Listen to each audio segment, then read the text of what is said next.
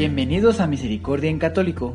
La finalidad de este podcast es compartirte la insondable misericordia de nuestro Señor Jesucristo, apoyándonos de literatura de santos como la biografía y diario de Santa Faustina, testimonios, temas para poner en práctica día a día para el crecimiento a la devoción de la Divina Misericordia. Comenzamos. Jesús, yo confío en ti. Muy buen día a todos nuestros hermanitos que nos escuchan en este su podcast de Misericordia en Católico. Nuevamente con otro audio, el segundo creo o tercero de este año. Eh, empezando, todavía estamos comenzando el año en este mes de enero, con nueva, esperanza, nueva ilusión de poder hacer las cosas mejor que el año pasado, ¿verdad? Este, hoy vamos a continuar con nuestra biografía y bueno, para buena noticia también anunciarles que eh, vamos a inaugurar ya muy, ya muy pronto, como les dije en el audio anterior, nuestra temática, nuestra temática de testimonios y bueno, seguir avanzando eh, en la temática de, de la temática número 6 referente a eh, temas extras, ¿verdad? Y bueno, quiero comentarles por si gustan escucharlo, la siguiente temática que vamos a meter va a ser un poco más para ir conociendo a nuestra Madre Santísima, la Virgen de Guadalupe, eh, el significado de cada una de las expresiones de la pintura que, que tiene nuestra Madre Santísima en la Basílica de Guadalupe. Bueno, si lo quieren ir descubriendo poco a poco para que vayan escuchando los audios, eh, se los recomiendo mucho y bueno, ir avanzando y creciendo todos juntos, ¿verdad? También les agradecemos a todos los que nos han escuchado desde el principio y a los que se han ido incorporando poco a poco. Eh, créanme, este es un podcast completamente gratuito, no tiene ningún fin de lucro, es para ayudarnos eh, nuestros hermanitos y compartir eh, toda la información que podamos, ¿verdad? Muchas veces siendo católicos desconocemos muchas cosas y a veces damos mala información y por eso se tiene una una idea, y una idea errónea de lo que es el catolicismo, ¿verdad? Por eso varias personas, eh, los, algunos protestantes o algunos testigos de Jehová o incluso de algunas otras religiones eh, limitan su conversión porque tienen un malentendido con respecto a todas las eh, obligaciones y responsabilidades y tradiciones de nuestra religión, ¿verdad? Lo que implica cada cosa y tienen una mala interpretación de lo que hacemos y a veces cuando nosotros no nos preparamos bien damos malas respuestas y bueno, eso da pie a que la gente piense que estamos haciendo las cosas en contra de lo que es los mandamientos de Dios, ¿verdad? Pues bueno, hermanitos, me dio mucho gusto eh, volver a hacer estas grabaciones para ustedes y bueno, ahora sí, vámonos con nuestra lectura. Recordando el capítulo anterior, esta creciente unión con Cristo continuó mezclada en la diaria rutina de la vida. Con la llegada de la primavera, el trabajo en el jardín se intensificó, igual que en la elaboración de la imagen de Cristo, misericordioso, proyecto cuidadosamente dirigido por la hermana Faustina. Cuando vio que la imagen del cuadro no era tan hermosa como el Jesús de su visión, se molestó mucho, al punto que llevó su disgusto a la capilla donde lloró por bastante tiempo. Le dijo a Jesús ¿Quién será capaz de pintarte tan hermoso como eres en verdad? Luego oyó estas palabras No está en lo hermoso del color ni en la habilidad de los pinceles. La grandeza de este cuadro está en mi gracia. Y ella consoló el cuadro se terminó en junio de 1934 y fue colocado en el corredor del convento de las Hermanas Bernardinas, cerca de la imagen de San Miguel, donde el padre Miguel Sopoco era capellán.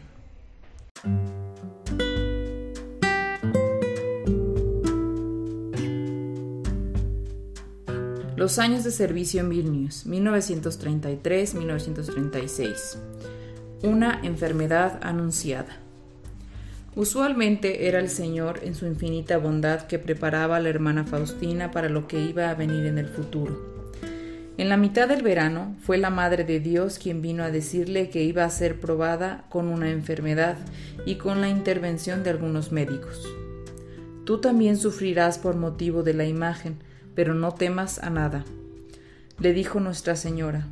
Casi enseguida la hermana se sintió enferma siguiendo de algo que equivocadamente fue diagnosticado como una gripe. Pero en realidad el sufrimiento ya había venido a ser parte de su experiencia diaria.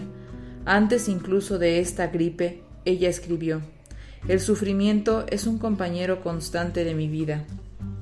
Era la costumbre de la congregación para todas las hermanas que tenían buena salud el permanecer durante una hora en adoración ante el Santísimo Sacramento por la conversión de los pecadores. Esta hora santa se llevaba a cabo todos los jueves por la tarde de 9 a 10 pm. Sin embargo, antes del primer viernes de cada mes, la adoración continuaba durante la noche y las hermanas se turnaban una hora cada una. La hermana Faustina escribió, Bajo la fecha de agosto 9, 1934, en que podía tomar su hora de adoración de 11 a 12, ella la ofreció por la conversión de los pecadores, especialmente por aquellos que habían perdido toda esperanza de obtener la misericordia de Dios. Pidió a todos los seres celestiales que les acompañen para desagraviar al Señor por la ingratitud de algunas almas. Esa noche Jesús le hizo conocer la gran satisfacción que daba las oraciones de expiación. Él le dijo, La oración de humillación y amor de un alma apacigua la ira de mi Padre y trae un mar de bendiciones.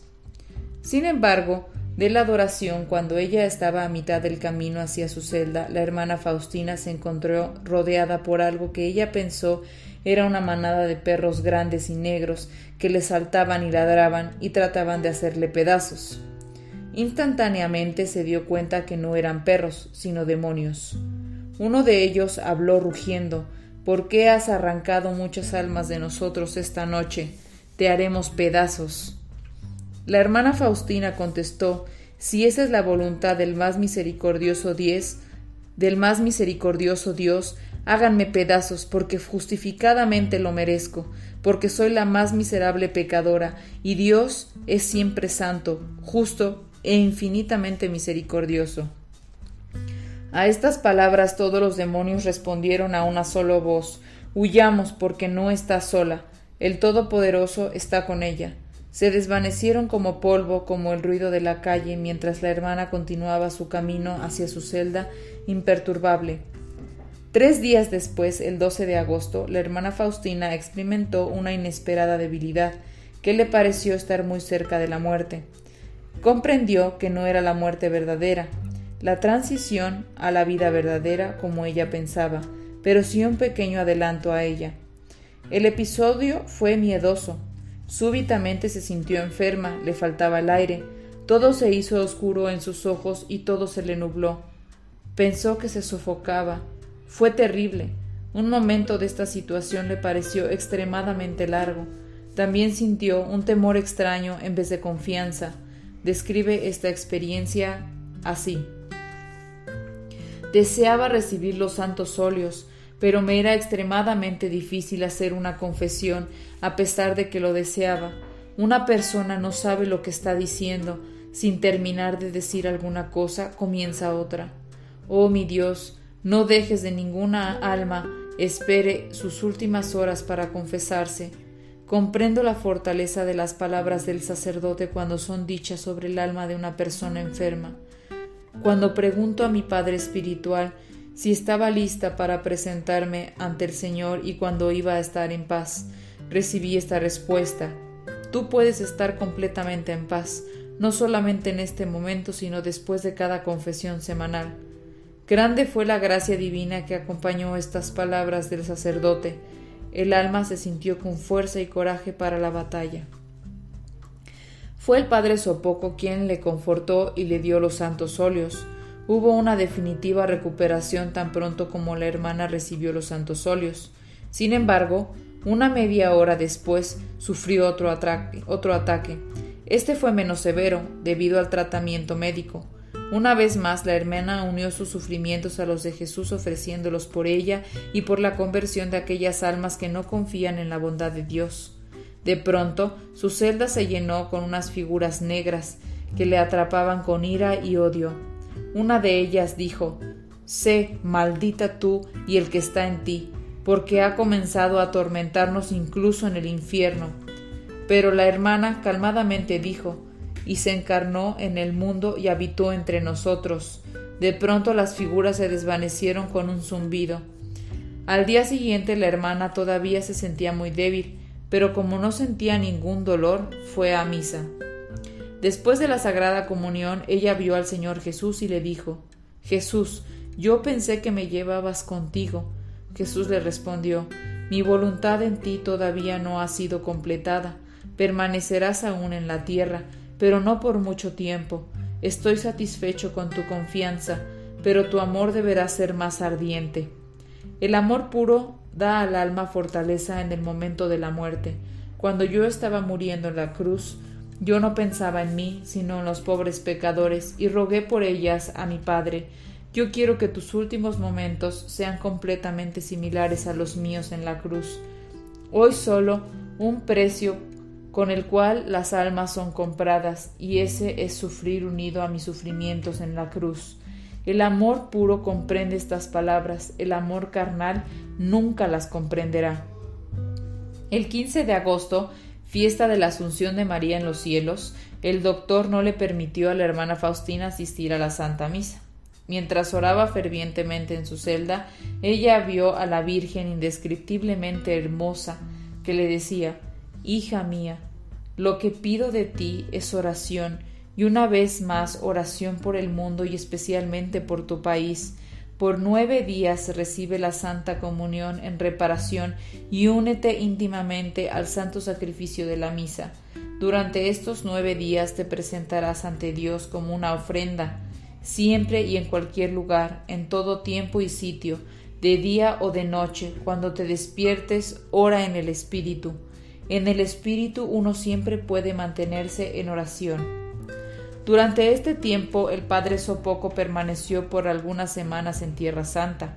El padre Casimiro Dabrowski, el que había puesto a la hermana Faustina bajo algunas pruebas, tan pronto arribó a Vilnius fue el confesor sustituto de las hermanas. La hermana Faustina no tuvo otra alternativa que irse a confesar con él previamente, el sacerdote tuvo que reconocer la profundidad de la vida espiritual de la hermana. Ahora él le obligaba a ser fiel, diciéndole no puede destruir lo que está sucediendo en su alma, hermana. Tampoco debe cambiar nada por usted misma. No está en toda alma el precioso regalo de una vida interior profunda, como se manifiesta en su caso. Hermana, porque en usted se manifiesta en un inmenso grado sea cuidadosa de no desperdiciar estas gracias especiales de Dios. Sin embargo, la hermana Faustina continuó sufriendo toda clase de persecuciones. Las humillaciones eran alimento diario. Si no hubiera sido por la Eucaristía, no hubiera tenido el suficiente valor para continuar en el camino que Dios le había trazado. Temía el día en que no reciba la Sagrada Comunión. Tal vez la siguiente nota podrá explicar parcialmente el porqué. En esos tiempos en el que sufrí mucho, trataba de permanecer callada, porque no confiaba en mi lengua, porque en ciertos momentos estaba inclinada a hablar de ella misma, mientras que su deber es ayudarme a alabar a Dios por sus bendiciones y gracias que Él me ha concedido cuando recibí a Jesús en la Sagrada Comunión, le rogué a Él fervientemente que se dignara sanar mi lengua, para no ofender ni a Dios ni al prójimo a través de ella. Quería que mi lengua alabara a Dios sin término. Muchas y graves son las faltas cometidas por la lengua. Un alma no puede santificarse si no controla su lengua.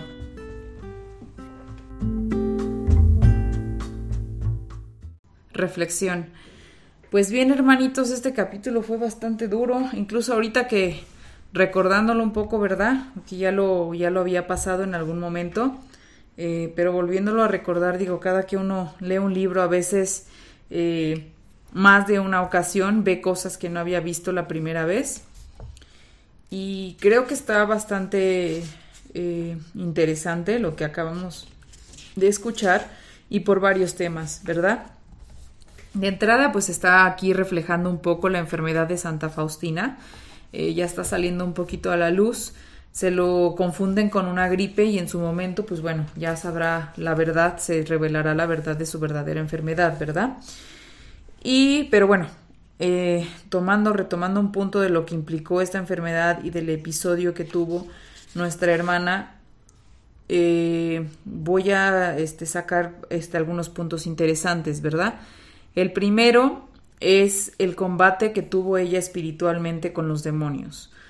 Eh, como todos sabemos, es muy difícil de creer para algunos, eh, es complicado eh, abrir su mundo a, a, un mundo que no es tangible del todo, ¿verdad? Que hasta que no se vive prácticamente o no se tienen esas experiencias o no se tiene una persona muy cercana que lo está viviendo para creerlo, pues se cree, ¿verdad?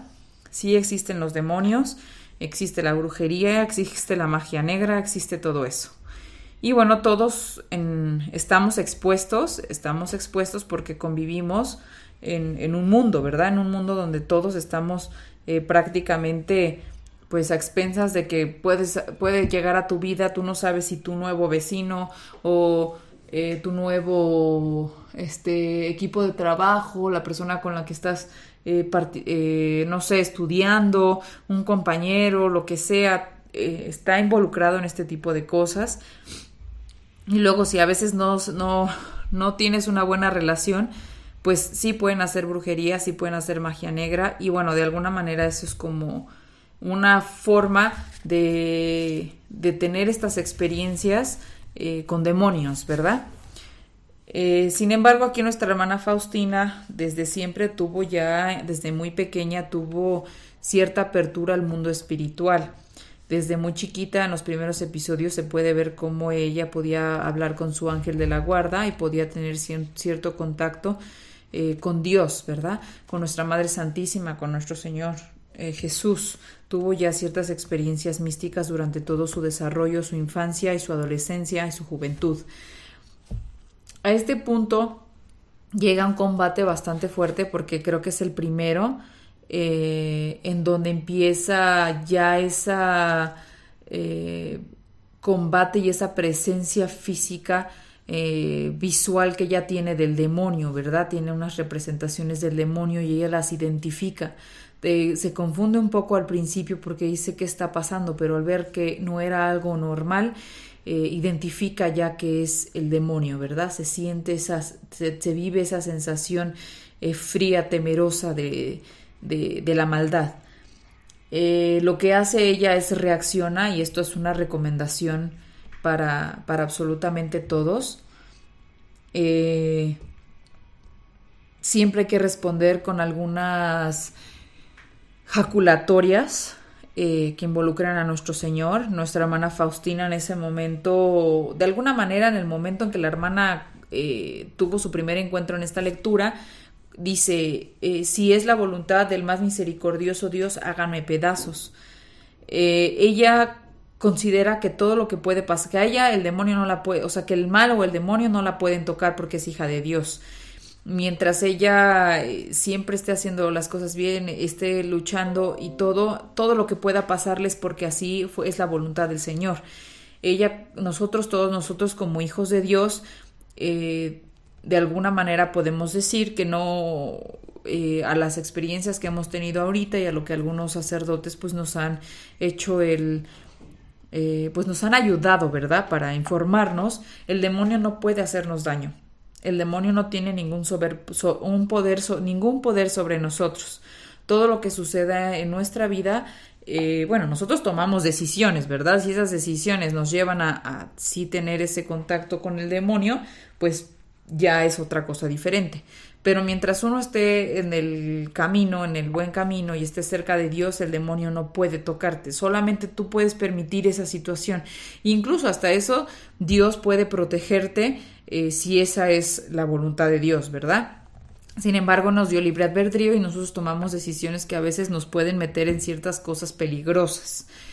Eh, nuestra hermana Faustina, de entrada aquí en su primera eh, contesta, en su primera respuesta a esta presentación del demonio por molestia, por enojo que tiene él, de la fuerza espiritual que tiene la hermana para para rescatar, rescatar almas, que es lo que busca el demonio, obtener todas las almas posibles, es la obediencia, es esa fe, es esa confianza en que Dios Lo que vaya a pasarle con su vida es porque así es la voluntad de Dios y porque así ella es merecedora de eso. Por eso dice ella, si esa es la voluntad del más misericordioso Dios, háganme pedazos, porque justificadamente lo merezco y porque soy la más miserable pecadora y Dios es siempre santo, justo e infinitamente misericordioso. Aquí la hermana Faustina resalta resalta y recalca esa fe que tiene en que el Señor va a hacer con ella lo que crea más justo, más santo, porque Él es santo, justo y misericordioso. Y si su voluntad, a pesar de lo que ella ha hecho, es que se haga así, es por algún motivo, alguna razón. Es esa fe ciega que en algún otro eh, episodio hemos, hemos platicado. Y bueno, pues obviamente esta obediencia automáticamente tiene la presencia de nuestro Señor y por eso los demonios salen corriendo y dice, huyamos porque no está sola. El Todopoderoso está con ella y le tienen temor. ¿Por qué? Porque los demonios no pueden acercársele a Dios, o sea, no tienen ningún poder sobre Dios Todopoderoso, no, no son nada, no son nada. Eh, al darse cuenta la hermana Faustina, pues reconoce esta situación y se da cuenta que Dios es el Todopoderoso. Sin embargo, a pesar de esto, eh, vive ciertas situaciones de temor. Digo, nosotros humanos eh, tenemos ciertas experiencias que, que dan miedo, ¿verdad? O sea, que tienen como ciertas, o sea, vives esas experiencias porque humanamente no estás preparado para vivir este tipo de cosas.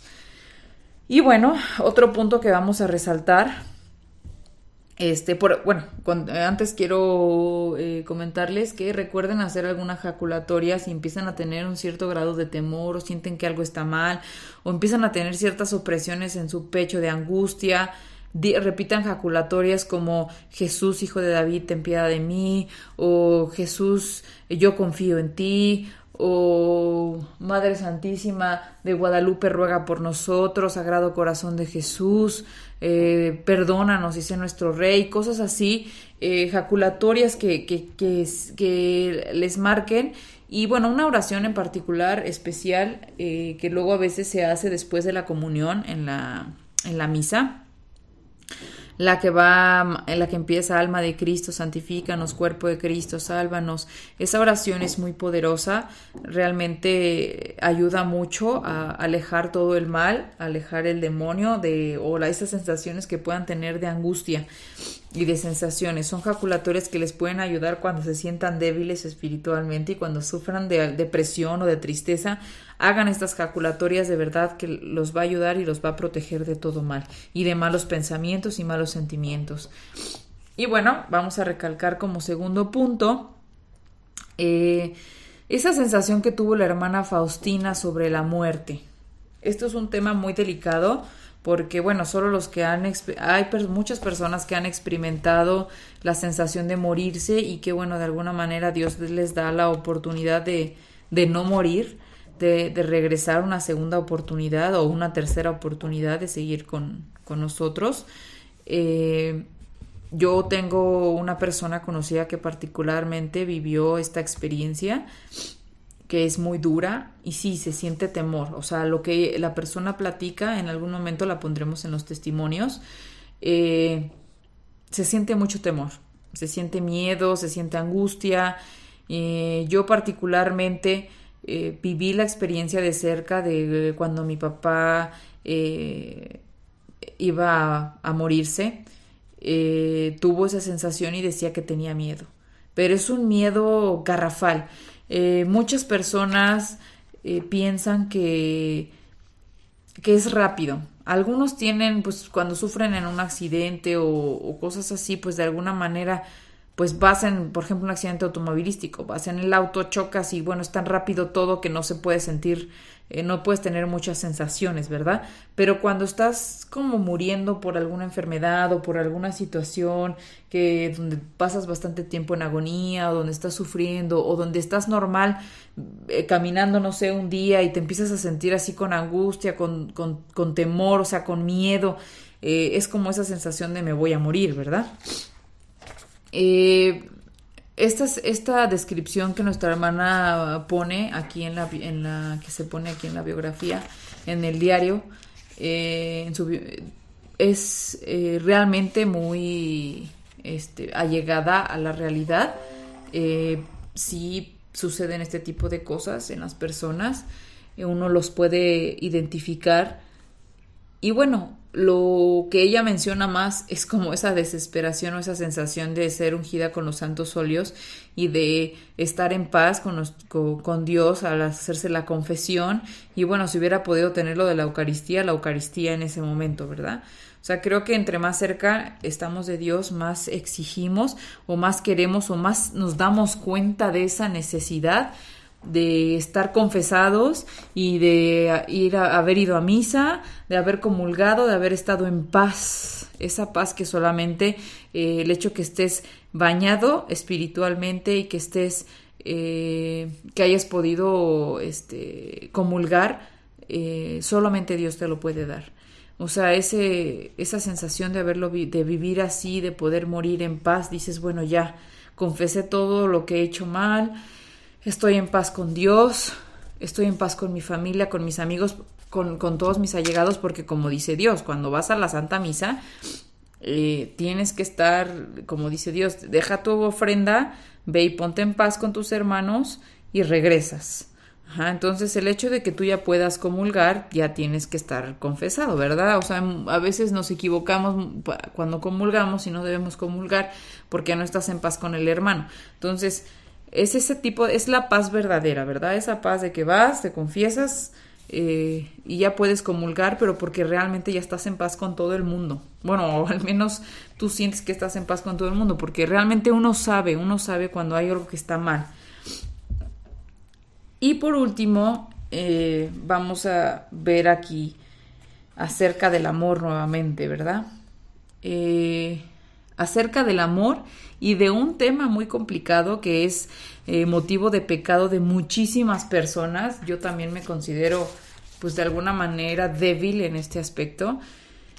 Y bueno, la lengua, ¿verdad? La lengua, este, muchas veces hasta algunas personas han hecho reflexiones como decir, o sea, Dios te dio dos ojitos para ver, te dio dos oídos para poder escuchar mejor, te dio dos manos, dos pies, eh, tienes eh, hasta incluso tienes dos poros nasales para poder respirar, pero nada más tienes una boca, nada más tienes una boca. Y es difícil porque uno a veces cree tener razón en las cosas y a veces quieres aconsejar y no te das cuenta de lo delicado que es hablar, de lo delicado que es aconsejar, de lo delicado que es decir cualquier otra cualquier cosa, porque un mal consejo tuyo, un mal consejo que no esté inspirado en el amor, que no esté inspirado eh, en la voluntad de Dios, que no esté inspirado en algo bueno, puede cambiar la vida completa de una persona, puedes alejarla del camino de Dios, puedes llevarla hasta hacer actos y situaciones que son eh, miserables, que son feas. Creo que todos, todos en su momento vivimos situaciones, también esto es un motivo de pecado, hay que confesarse porque muchas veces no nos acordamos de lo que hicimos hace muchísimos años, ¿no? Incluso cuando uno está en la secundaria, en la prepa, cuando empiezas a desarrollar esa, empiezas a experimentar esa libertad, esa situación de, de pensamiento libre, de empiezas a fijar bien y estructurar bien eh, lo que crees, lo que piensas, lo que sientes. Eh, puedes dar consejos que pueden, eh, sin querer, ser no prudentes para, para llevar la vida de otra persona. Un ejemplo, dos compañeras de la preparatoria, una muchacha tiene novio y este muchacho pues no resulta ser un buen muchacho, entonces la otra muchacha aconseja a su mejor amiga, no, pues es que pues déjalo, bótalo, eh, qué haces con él, eh, no seas como, pues, uno, no, no, que no te utilice, no sé, da ciertos consejos feministas en algún aspecto, ¿no? Pero uno realmente no sabe el verdadero, la verdadera situación que está pasando entre la relación de estos muchachos jóvenes, ¿no? Adolescentes. Eh, a veces eh, puedes orillar a que las personas tomen decisiones y tomen eh, ciertos caminos que tal vez no son, eh, son asfixiantes de amor, ¿verdad? una joven pues no, no está muy preparada en el nivel espiritual muchas veces como para poder dar consejos, pero pues ella está basada en lo que vive y escucha en su casa o en su familia, ¿no? En la educación que ella recibe y por eso da esos consejos. En vez de decir, no, pues es que vamos a ver qué está pasando con el muchacho, eh, por qué se comporta de esta manera. O sea, no, no, se, no, se, no nos estamos enfocando que debes de ser psicólogo o tienes que ayudar a la persona, ¿verdad? Con sus problemas pero tal vez la manera en que se maneja la situación pueda cambiar radicalmente si lo aconseja una persona joven que no tiene experiencia, una persona que ya tiene una experiencia espiritual o que ya está cerca de Dios. No es lo mismo una relación de noviazgo entre dos muchachos que están cerca de Dios a dos muchachos que están lejos de Dios. Porque, o sea, se vería, se vería, se ve, se ve la diferencia entre los jóvenes son un poquito más violentos, se hablan de güey, eh, se dicen groserías, se pelean muy feo, son infieles el uno con el otro, en la mayoría de las relaciones donde los jóvenes están lejos de Dios. No quiere decir que los que estén cerca de Dios no sufran de estas cosas, sin embargo luchan por hacerlo de una manera mejor, o sea, buscan la, la, manera de hacerlo funcionar, de hacer, de ver el porqué de las cosas, están un poquito más preparados porque conocen y están cerca del amor de Dios y saben que la manera de reaccionar no es con grosería, sino es con violencia. En fin, desde ahí se va enfocando uno en cuál es la diferencia cuando uno actúa con amor de Dios y cuando uno actúa sin el amor de Dios el punto principal es que nosotros debemos educar nuestra lengua. Por eso nuestra hermana Faustina dice tengo miedo de abrir la boca, prefiero no abrirla y no decir nada. Por eso cuando uno no se siente preparado, cuando uno no, se siente, cuando alguien te pide un consejo y no te sientas preparado, mejor no lo des. Es mejor no decir nada a decir algo que después pueda estar mal o que pueda hacer un cambio muy fuerte en la vida de una persona. A veces sin querer, por ejemplo, haciendo algún comentario o diciendo algo, puedes orillar incluso hasta una persona al suicidio. Así de grave pueden ser los comentarios o las ofensas o las cosas. ¿Cuántas veces, ah, bueno, hoy en día los jóvenes eh, son muy susceptibles? Creo que a las nuevas generaciones les llaman la generación de cristal que son muy susceptibles a, los cambios, a las situaciones, a las palabras fuertes. No están muy habituados a recibir eh, ese trato que las generaciones de antes podían aguantar de sus padres, ¿verdad? De manera que hoy hay mucho suicidio juvenil, infantil, por todo cómo se está conllevando la sociedad. Eh, por eso es bien importante que eh, nosotros tratemos de manejarnos de la mejor manera y comunicarnos de la mejor manera. No les aseguro, no se, no se asegura que esto tenga un éxito en un 100%, pero cuando estamos más cerca de Dios, cuando podemos dialogar, cuando damos oportunidad a expresar a otras personas, esto puede funcionar mejor. Por eso hay que encomendarnos siempre al Espíritu Santo si podemos dar un consejo basado en el amor de Dios y que prácticamente pueda sentir que es Dios quien está aconsejando a la persona, hazlo. Si no lo sientes así, mejor comentarle a la persona que pueda recurrir a otra persona que le pueda ayudar, que pueda irse a confesor con algún sacerdote, o si no tiene, o si no es católico, por ejemplo, eh, puedes decir, bueno, mira, ahorita no, no podría este, decirte algo, no podría recomendarte algo, pero déjame checarlo, conozco una persona que tal vez nos pueda ayudar.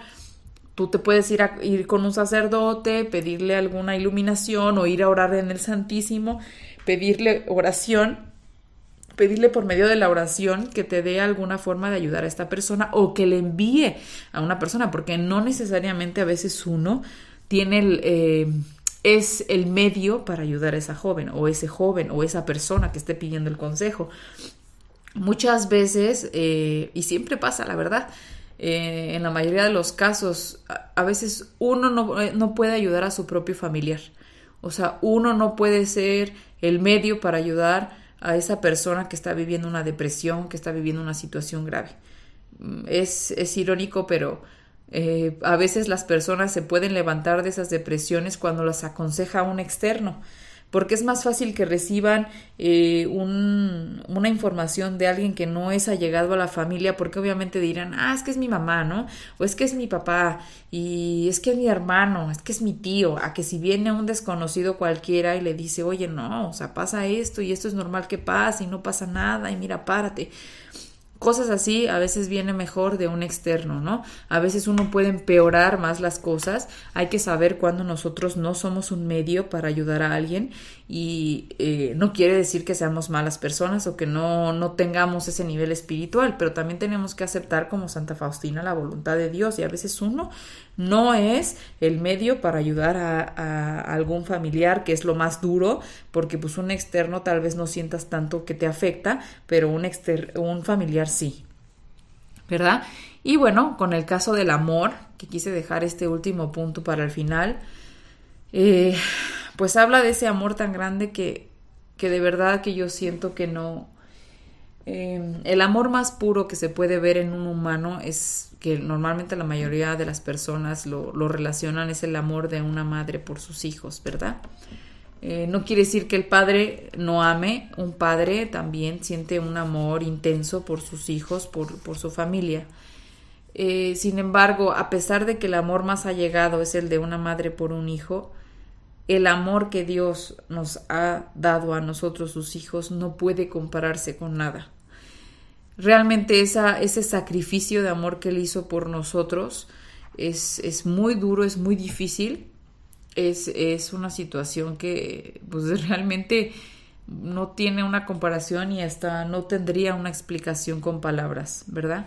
Sin embargo, nuestra hermana Faustina, al ser eh, diligente, al ser obediente, al ser eh, pues realmente un alma bastante, eh, híjole, bastante pegada a Dios con esa fortaleza espiritual, Dios le quiere conceder a ella una, una muerte similar, ¿verdad? Una muerte allegada, acercada a lo que él vivió, a esa sensación que tal vez a lo que poco describe, eh, se describe en este libro, y lo que podemos más o menos entender es cuando yo estaba muriendo en la cruz, solo pensaba en ustedes, ni siquiera en su propio dolor, ni en lo que estaba sufriendo, ni en que estaba todo lacerado, ni en que tenía los clavos, ni en que estaba el sol ardiente, ni que tenía la corona de espinas, nada de eso. Él lo tenía en sus pensamientos, o sea, él sentía en su corazón mis hijos, mis pobres hijos pecadores, qué va a ser de ellos, cómo los puedo ayudar, o sea, que les haya quedado decir esto que estoy haciendo es por ellos y para ellos y es para ayudarlos y para que estén bien y para que eh, volvamos a estar juntos, ¿verdad? Todos unidos como uno solo. Y bueno, o sea, nosotros no tenemos por qué eh, pensar que tal vez no podemos tener una, una muerte pues bonita. Eh, hay que pensar, hay que ver, esto lleva a otro tema, pero bueno, este vamos a verlo en otro episodio acerca de la muerte, ¿verdad?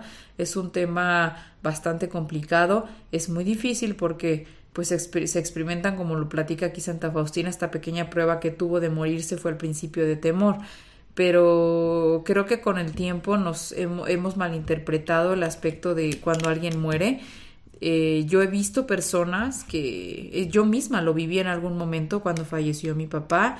Eh, yo creo que tal vez hubiera tomado las cosas de una mejor manera si hubiese estado cerca de Dios en ese momento para aceptar la muerte de mi papá de diferente manera.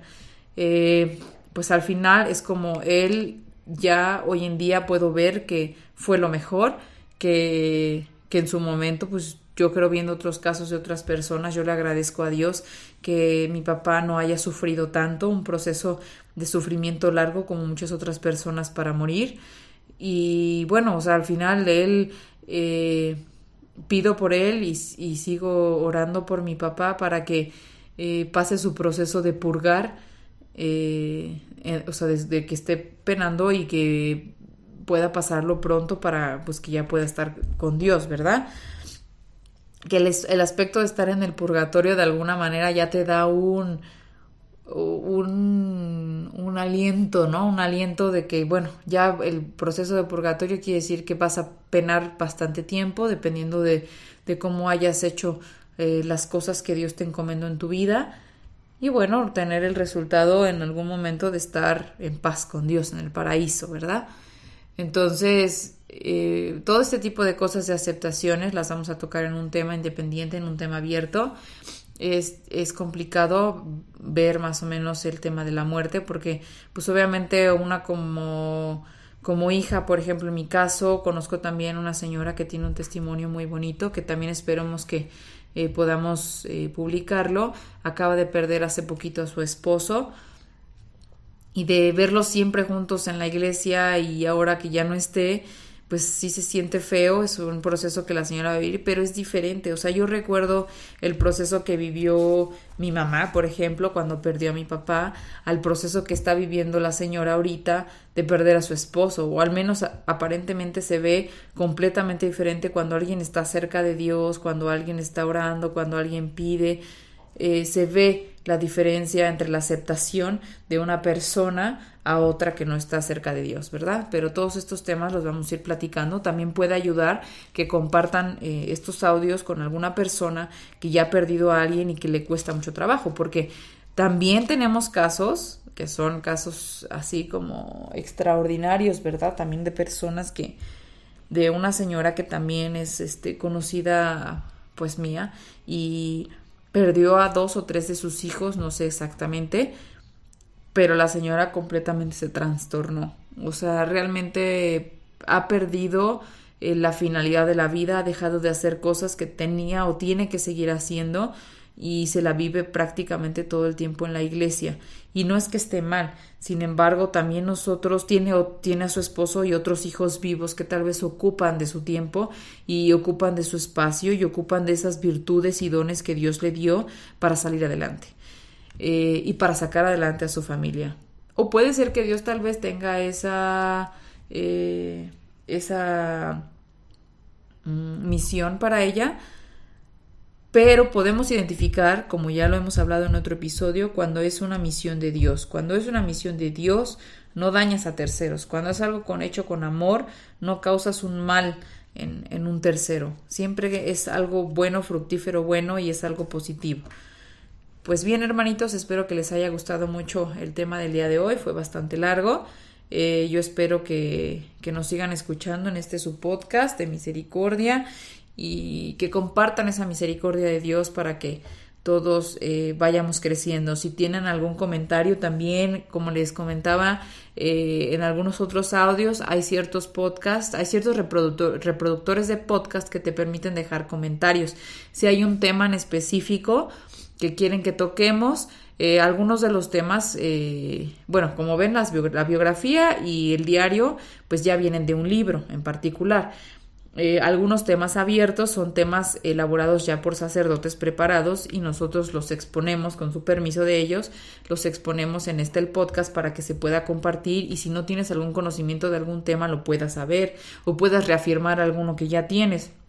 Pero si hay algún tema o alguna duda del que quisieran ustedes eh, saber, eh, ahí en el podcast pueden dejar eh, algunos comentarios o algún tema que les gustaría este, escuchar, ¿verdad? Algún tema en particular, no sé, el matrimonio, situaciones en el matrimonio, situaciones en la adolescencia, con los jóvenes, que hoy en día es un tema bastante complicado y delicado, eh, cómo actuar en cierta situación, alguna duda que tengan, nosotros los vamos a ir revisando, también ténganos paciencia porque, pues bueno, son varios reproductores de podcast y hay que estarlos revisando todos, este, pero bueno, para estar al pendiente de ustedes y saber eh, que todo esté bien. Y bueno, que Dios los bendiga a todos y nos escuchamos en el siguiente audio.